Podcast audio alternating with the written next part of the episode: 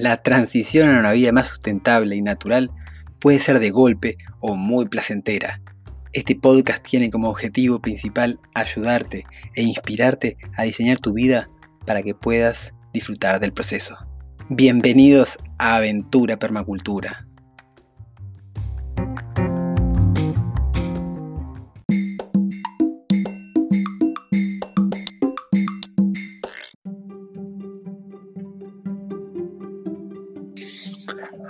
Buenas, buenas, pero muy buenas a todos, a todas, valientes que están por ahí, queriendo tener una vida cada vez más sustentable, vivir en un lugar así como más natural, en el que puedan estar cada día salir para afuera así y, no sé, ver, el, el, atardecer, ver el amanecer, ver el horizonte, estar rodeado así de un entorno hermoso, escuchar los pajaritos todo el día, ahí embelleciendo el entorno, ¿verdad? Poder cultivar sus alimentos, poder trabajar la tierra o solamente contemplarla, en el caso de que no la quieran trabajar, aunque les digo que es muy hermoso sembrar y plantar y mover y, observar y, transformar y dejarse transformar por, por, por, esa, por esa actitud, por esa actividad. Hoy, yo sé que les dije ayer que iba a hablar del viento, pero ¿saben qué? Está tan calmito hoy. Y acá en el campo, lo cierto que cuando hay mucho viento, es el viento lo único que hay que hablar porque se lleva todas las miradas el viento. Pero hoy está tan calmito, es un día tan hermoso que la verdad no tengo ganas de hablar del viento. Vamos a ver en el próximo día de viento, les prometo que voy a hablarles estrategias para protegerse del viento. Pero hoy les voy a dar tres consejos clave, tres consejos que, si haces esos consejos en el momento que tu tiempo sea para hacer el cambio, para hacer la transición de irte de la ciudad a vivir al campo, va a ser por arte de magia. No te vas a dar cuenta que vas a estar viviendo tu sueño, te vas a, va a hacer clac y vas a estar del otro lado. ¿Ok? Vamos con el episodio número 36. Llegando al 10% de este propósito, de este compromiso de 365 días seguidos de transmisión de este podcast Aventura Permacultura, vamos con el episodio 36. Ya.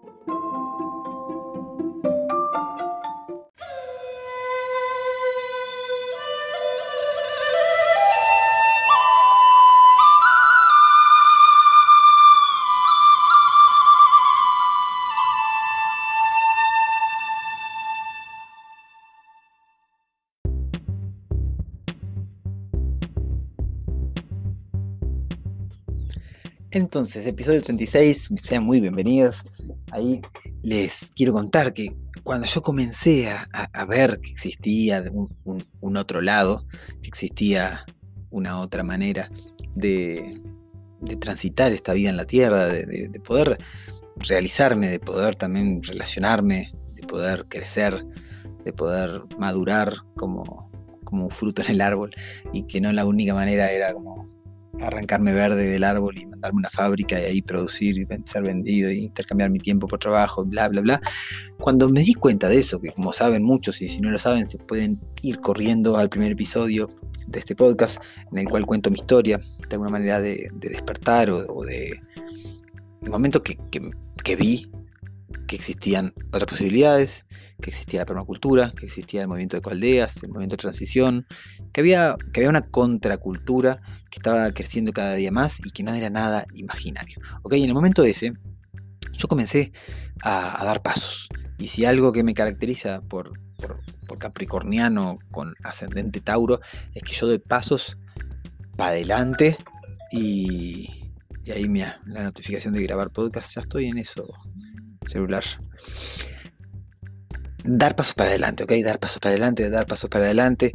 Y simplemente me fui dejando llevar por, bueno, por, la vida y la verdad que, por momentos me sentí súper solo, porque lo cierto que, que no había tanta gente en ese momento, 2013 estamos hablando, no había tanta gente que, que esté buscando una vida más natural, todavía hay poca gente, pero cada vez hay más, que esté queriendo irse a vivir al campo, que esté queriendo consumir productos más locales, eh, personas que, que, sepan lo que es un producto orgánico, ¿no? Como que uno en contraste al, producto agrícola convencional, ¿no? Con agroquímicos, agrotóxicos, eh, pesticidas y todas esas cosas, ¿no?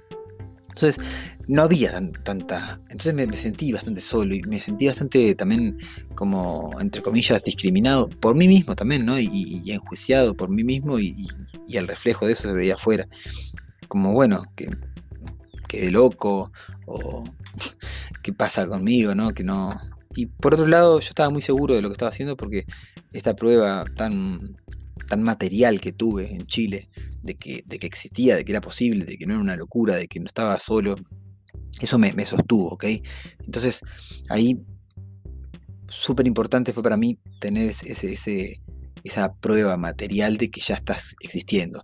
Y para vos que estás escuchando este podcast y que de repente nunca tuviste en una comunidad, nunca estuviste en una cualdea, o nunca tuviste contacto con productores orgánicos, o quizás nunca tuviste un huerto, o fuiste una minga de bioconstrucción, o lo que sea, bueno, te quiero decir que, esto existe, que no, no te estoy mintiendo, no te estoy hablando de un mundo de un mundo imaginario, de algo que es una utopía, no. Eh, la utopía quizás es que este mundo está totalmente aislado de, de, lo que nosotros conocemos como el sistema, ¿ok? No, bueno, son cosas que conviven. Eh, no conozco yo ninguna, ningún caso de, como de autosustentabilidad. De hecho, hace tiempo que no, no, no creo en el concepto de lo autosustentable. Creo que somos seres interdependientes y que como seres interdependientes, como la naturaleza, necesitamos tener conexiones eh, con el afuera, porque esas conexiones son los que en definitiva nos van a dar la resiliencia que nosotros estamos buscando. Entonces, bueno, ahí, si yo hubiese tenido quizás estos, yo estos, estos tips que te voy a pasar hoy, son basados en, mi experiencia, ¿ok? No, no los leí en ningún lado, nadie me los dio. Entonces, si hubiese tenido estos tips, seguramente eh, me hubiese evitado un par de porrazos que me di en el camino, eh, como fue irnos a vivir al campo con una niña de siete meses y, un embarazo a un, campo que no en el cual no estábamos preparados. Ya les voy a contar como en estos tres tips cuáles eran los que en ese momento no, teníamos como caminados, ¿verdad? Y que si vos estás en la ciudad y podés ir aprovechando para hacer estos movimientos, a la hora de, irte a vivir al campo o de irte a vivir a un lugar más natural, separado de ese ritmo loco de la ciudad, te va a facilitar muchísimo y lo vas a hacer con mucho más placer. Que recuerden que, como lo digo siempre en la cortina del podcast, la transición puede ser placentera. La transición puede ser algo en, la cual no, sintamos ese, miedo terrible, ese, dolor terrible a estar desprendiéndonos de todo lo que nosotros pensábamos que era, éramos nosotros, en definitiva, no todo lo, aquello con lo que estábamos identificados. Entonces, no, puede ser placentera y, sí, podemos sentir emoción, podemos sentir como el vértigo de estar saltando, ¿no? Pero es el vértigo de estar saltando de una piedra al agua, a, un pozo de agua. Yo recuerdo esa sensación, por ejemplo, de, en Frenanópolis hay, hay, un lugar que, cerca de la lagoa, ahí que tiene como una, hay una trilla, así, un camino que caminamos, me acuerdo como 40 minutos capaz o algo así, y llegamos a un lugar que había unas piscinas naturales así para saltar una piedra. Y bueno, quienes saben, yo me tuve una, instancia de ahogamiento a los 12, 13 años y ahogamiento de sacarme inconsciente del agua, ¿verdad? Y bueno, ahí creo que ya les he contado acerca de esto, pero bueno, en otro podcast, de hecho ayer una, amiga, una, una oyente me, escribió que quería saber más cómo había terminado esa historia, así que bueno, en algún momento voy a contarla completa, sí, pero lo importante es que yo estaba en esa, en esa piscina natural, ¿verdad? Después de ya unos 8 o 9 años de, de haberme ahogado y que ya había tomado clases en varias en varios clubes y había practicado bastante nadar y ya me había puesto a prueba en algunos lugares, pero, pero esa era como mi, gran prueba, porque era saltar a una piscina de 5 metros, o sea, una piscina natural en el, océano, ¿ok? Saltar a una piscina de 5 metros de profundidad y después tener que nadar hasta, las rocas con unas olas que, que, daban fuerte ahí, como que te podía llegar a revolver. Y bueno, ahí estaba yo en, en, en la punta de esa roca con, no sé, 18, 19 años, 20 años. Y y era la primera vez que me iba a lanzar así al agua, como, wow, había bastante gente ahí, como cosa que sí, sí me, medio que me, que me daba miedo, que me asustaba, que me bloqueaba, eh, había como bastante gente para pedir ayuda, pero igual era, era, un ambiente bastante hostil, porque había mucha piedra, muchas olas, así que rompían contra la piedra y bueno. Y ahí fue como, bueno, Taldo, es ahora, o sea, ¿no? La vida ya es, ahora. Y en ese momento yo ya tenía esa conciencia porque esa experiencia traumática que yo tuve de muerte, o sea, de, esa experiencia muy cercana a la muerte, ahí me marcó en ese sentido, en que, la vida es ahora. En que si yo mañana me muero, que me perdí de saltar de, ese lugar, así, a, esa piscina. Y fui, me acuerdo que salté, me dio un miedo de caerme, pero ahí salté, capaz que no sé cuántos metros serían, 10 metros quizás. salté al soldadito, ¿no? A lo bombito y ¡boom! cuando estaba ahí, bueno, ahora que floté, ahora tengo que salir. Y me acuerdo que, bueno, fue, fui nadando así como bien concentrado y, lo logré. Y ahí fui, salté un par de veces más y eso le... Pero ese momento, ¿por qué estaba contando eso? Porque esa emoción que, sentís ahí cuando... Ese como miedo, ese, esas cosquillas de, estar saltando algo que, en realidad es por diversión, ¿no? En realidad es por, como por adrenalina esas, esas emociones está bien sentirlas, porque quiere decir que estamos vivos, quiere decir que, eso nos emociona, que nos llena de vida y, que está bien. Ahora, sentir toda la angustia, y el dolor, todo, todo, todo, el, maremoto de, ansiedad, estrés que nos puede llevar a, tomar una decisión así como muy rotunda en nuestra vida, si no estamos preparados, no es necesario. Se puede, nos podemos preparar para tomar la decisión bien paraditos, paraditas y, dar el paso desde ahí. Así que bueno, vamos con los tres tips que tengo para hoy. Que el primero tiene que ver con. O sea, son cosas que puedes hacer ya en la ciudad, ¿ok? Y donde sea que vivas. Para, acercarte a, estar más pronto.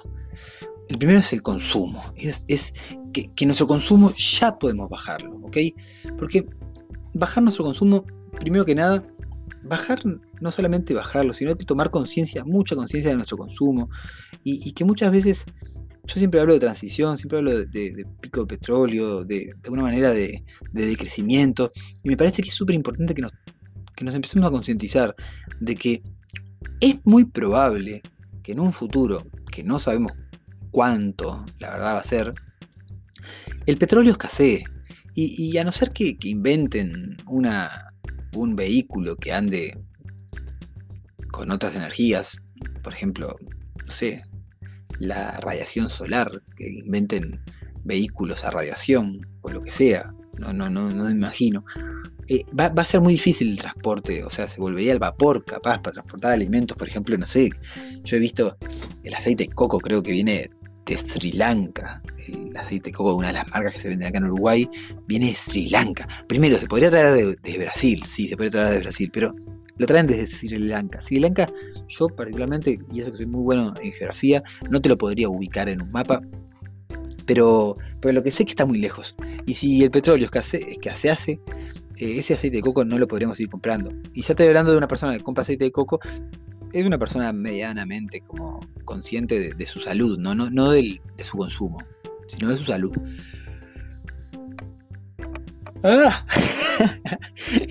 El ataque de bostezos número 36. bueno, les, les, contaba entonces eso, ¿no? Que hay muchos productos que ya personas que están conscientes como de consumir productos más saludables, naturales, igual consumimos productos con una huella de carbono muy grande. Entonces, y que también tienen un precio muy alto. Entonces empezar a, buscar productos que tengan ese mismo efecto en la salud, que tengan ese mismo efecto de repente porque son productos orgánicos que se están cultivando en Sri Lanka con unas conciencias X, pero que sean más locales, ¿ok? Y empezar a adecuar nuestro consumo a, lo local. ¿Por qué? Porque a la hora que nosotros nos movamos a, un lugar más aislado, más natural, más... Eh, quizás menos intervenido por, la ciudad, muchos de los, de los productos así más eh, globales, más eh, como importados y esos no van a estar tan a disposición. En los pueblos más chicos o en las ciudades más pequeñas no siempre están la misma, la misma variedad de productos eh, internacionales que, que mismo en las ciudades más grandes, ¿no? que en las capitales. Y por otro lado, bajar nuestro consumo, adecuarlo, tomar más conciencia de las cosas que estamos consumiendo y que en realidad, bueno, ahí vamos a tener varios niveles, ¿no? Por ejemplo, yo, los refrescos, gente, no se puede seguir consumiendo refrescos. Eh, cuando te tomas un vaso de refresco, necesitas algo así como 40, necesitarías, porque nadie lo hace, necesitarías 48 vasos de agua neutra para poder equilibrar el pH de tu estómago después de tomarte un vaso de refresco, de refresco carbonatado, de refresco cola, de refresco así como esos refrescos con efervescencia y azúcar, o capaz que es azúcar con efervescencia y refresco, bueno, eso 48 vasos de agua se necesita para revertir el impacto de, la acidez.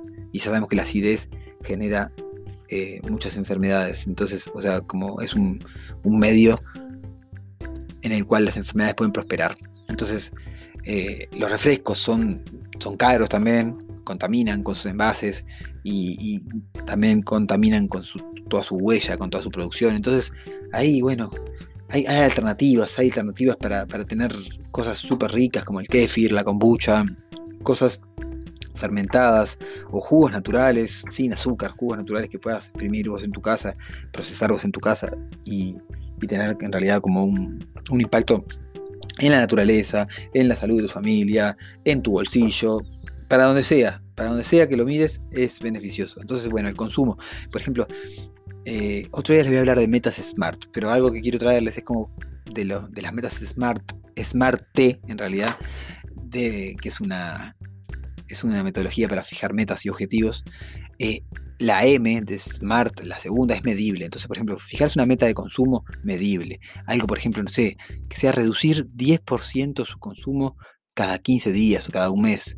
Entonces, de esa manera ustedes pueden medir cuánto consumen hoy, por ejemplo, con ir a, al supermercado, ¿no? Y, o ir al, mercado, al puesto de verduras, al productor local, lo que sea, y poder ir y...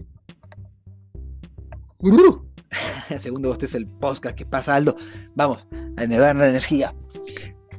Podemos ir y, tomar cuenta, tener un presupuesto de cuánto gastamos y, poder ir y bajando ese presupuesto 10%, por mes. ¿Y cómo, cómo lo vamos a bajar? Primero lo vamos a bajar con, con lo que uno de mis mentores, Ricardo González Padilla, el Rich GP de México, le llama gastos hormiga. O sea, esos gastos que, hacemos por ahí durante el día, que vamos y nos compramos un alfajorcito, o vamos y nos compramos una chuchería ahí como en, el supermercado, o bueno, nos, tomamos el café afuera, ¿vieron? Y el café ese bien caro que, se toman en, un shopping o algo así, o esas cosas que, que no necesariamente necesitábamos, y bueno, ese tipo de cosas, no, bajar el consumo no quiere decir pasar hambre, bajar el consumo no quiere decir estar en la escasez, sino tomar conciencia de que hay muchas cosas en realidad que no precisamos.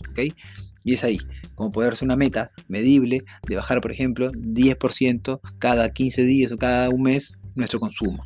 Hasta, hasta llegar a cierto punto de que, de que tengamos como un consumo eh, bien consciente, que podamos haber reducido la basura que generamos, poder empezar a comprar a granel, poder empezar a comprar como usando menos envases, ¿verdad? Más al por mayor. Bueno, lo, ideal sería poder reducir nuestro consumo al tal punto de que no necesitemos del delivery. Yo sé que hay muchas personas que no tienen tiempo para cocinar, pero busquemos el tiempo para cocinar, porque si no tenemos el tiempo para, para hacernos la comida, para tomar conciencia de ese momento del alimento, y estamos todo el tiempo, yo sé que los delivery me, van a odiar, pero no, no vas a tener un delivery en el campo. Esa es la realidad. Quizás puedas tener una vecina que prepare comida. ¿Ok? Pero quizás no. Y eso lo vas a extrañar. Y, si, vos seguís teniendo ese tipo de hábitos en tu vida diaria, a la hora de pensar en dar la transición, vas a tener tantos motivos por los cuales no hacer el salto, vas a tener tantos motivos por los cuales no vivir tu sueño de vivir en un lugar hermoso, en un lugar que explote de, belleza y que tengas el ritmo de vida que vos elijas, lo vas a extrañar tanto que no lo vas a hacer. Porque vas a tener tantos motivos para quedarte ahí. Por ejemplo, el delivery. Por ejemplo, el supermercado. Por ejemplo, todo el consumo ese diario de, la ciudad que tiene, ¿no? Ya saben de qué estoy hablando. Bueno, vamos a seguir porque si no se va a ir larguísimo esto. Segundo tip, y voy a hacer un, episodio completo de esto y lo voy a traer así como bien rápido en este episodio para que no se vaya muy largo, pero es el trabajo, ¿ok? El trabajo lo tenemos que empezar ya desde ahora a transicionar. Capaz que vos trabajar de freelance, capaz que vos trabajar ya de algo que, que, te, que no necesitas como como estar todos los días en una oficina de 9 a 5, de 8 a 6, de 8 a 4, no sé cuántas horas trabajes, pero si vos ya no tenés un trabajo así, ya tenés un paso adelante, ¿ok? Ya tenés eso. Pero si vos sí estás ahí como en un trabajo que no te gusta, pero lo estás sosteniendo por el sueldo fijo, por, la familia, papá, bueno, tres tips dentro de los, del segundo tip, que es como hacer una transición de tu trabajo, es que el trabajo responda a tu Ikigai. El Ikigai es un concepto que pueden googlearlo y puedo hacer otro episodio hablando de Ikigai explícitamente, pero es un concepto que, tiene que ver con, con, hacer lo que amás, por lo que contribuir, contribuir al mundo, con lo que te pagarían y con algo que seas bueno haciéndolo, ¿ok? Esas son las cuatro esferas del Ikigai algo que, tenga que ver con, tu Ikigai es algo que, te va a hacer feliz, que, vas a poder realizar ese trabajo así como sin que sea un peso. Después también que sea escalable, buscar algo que sea escalable, que no, que no sea eh, intercambio mi tiempo, mi trabajo por mi dinero, así como boom. Porque eso va a llegar un momento que no, capaz que te enfermas, capaz que te caes, capaz que lo, que sea, ¿no? Que no puedes trabajar y si no te puedes trabajar, no puedes generar dinero entonces ahí tenés como, bueno, tu estilo de vida en el campo se ve amenazado y puedes que necesites como que consideres eh, querer volver a la ciudad, que puedes pasar, ¿no? Conozco casos, muchos. Yo fui uno de ellos que tuvo que volver a la ciudad hace cuatro años, sobre todo porque no teníamos resuelto cómo generar ingresos desde el campo. Ahora sí lo tuvimos resuelto y cuando lo tuvimos resuelto apareció la oportunidad de venir a integrar esta comunidad y todo está siendo hermoso. Y no tenemos que estar como ah, todo el tiempo preocupados por, por, lo, por lo laboral, porque ya tenemos nuestro Ikigai bien claro y estamos poniéndonos al servicio para ello. Bueno, y lo, el flexible, la, la, flexibilidad es lo otro que tenemos que tener en cuenta a la hora de elegir un trabajo, porque, bueno, flexibilidad de lugar y flexibilidad de tiempo, porque lo cierto es que a veces Imagínate que yo tuviese que estar de 8 a, de 8 a 5 sentado acá en la computadora trabajando ¿no? para una empresa multinacional, que puedo trabajar desde mi casa, bueno, tengo libertad de lugar, pero libertad de tiempo, ¿no? Porque imagínate que afuera está divino, que afuera pasa algo y quiero estar en el campo, necesito estar en el campo, responder a, lo que quiera y no puedo porque tengo un trabajo de 8 horas así como continuo, ¿no? Sin poder tener eh, momentos. Yo ahora termino de grabar el podcast, que considero que es parte de, de mi trabajo, de, mi, de mi servicio, si bien lo hago gratuitamente y, con todo mi, amor, es parte de, lo que yo ofrezco como, como productor, como creador, y, ahí también está relacionado a, mis consultorías, y está relacionado a mis cursos online, y está relacionado como a un montón de cosas, entonces tiene que ver con, con mi Ikigai, me da flexibilidad de tiempo, ¿no? Yo ahora termino, ahora tengo una, dentro de un rato tengo una consultoría, entonces bueno, me voy afuera, camino un poco, muevo alguna, algún poco de tierra, ahí miro las plantas, cómo están, si alguna necesita movimiento, capaz que preparo un cantero, y ahí después vuelvo, me siento, ¿ok? Entonces, bueno, la, flexibilidad de tiempo y lugar son los terceros fundamentales. Bueno, tercer punto que puedes, tercer tip para, para hoy es estudiar estudiar, estudiar, estudiar, ya sea estudiar, elegir ese Ikigai y meterte a estudiar esa, esa nueva profesión que vas a desarrollar, esa nueva habilidad que querés como desarrollar más profesionalmente, o estudiar cosas que tengan que ver con la vida en el campo, estudiar cómo plantar y comenzar a cultivar, estudiar eh, técnicas de construcción, estudiar, eh, buscar como autores que ya estén trabajando con este tipo de, temáticas, estudiar permacultura, conseguirte libros de permacultura, estudiar permacultura, estudiar eh, sistemas de organización social, estudiar cosas que te, inspiren y cosas que te motiven y cosas que te preparen, ¿ok? Estudiar, estudiar, estudiar. Estudiar es siempre muy importante, gente. Estudiar y aplicar, estudiar y aplicar, estudiar y aplicar y compartir, estudiar, aplicar y compartir, ¿ok? Bueno, esos son los tres, los tres eh, tips para hoy. Uno es reducir tu consumo, otro es eh, reacomodar, relocalizar, rediseñar tu, trabajo, tu carrera. Y el tercero es estudiar, estudiar y estudiar. El bonus track, ya saben muchos, que en el grupo privado de Facebook Diseñando la Transición, en mi Facebook Aldo Ferré Diseño Vía Sustentable, tienen un curso gratuito que les ayuda a, poder fijar su visión, a, comenzar desde adentro, a, a expandir esa visión para después poder planificar su transición, ¿ok? Así que van ahí y se lo hacen. Es el bonus track. Les dejo un abrazo bien grande. Este episodio 36 me encantó y espero que a ustedes también les haya gustado. Los leo en comentarios. Recuerden Aldo Ferrebío en Instagram y Aldo Ferre Diseño de Vida Sustentable en Facebook. Nos vemos mañana. Chau, chau, chau.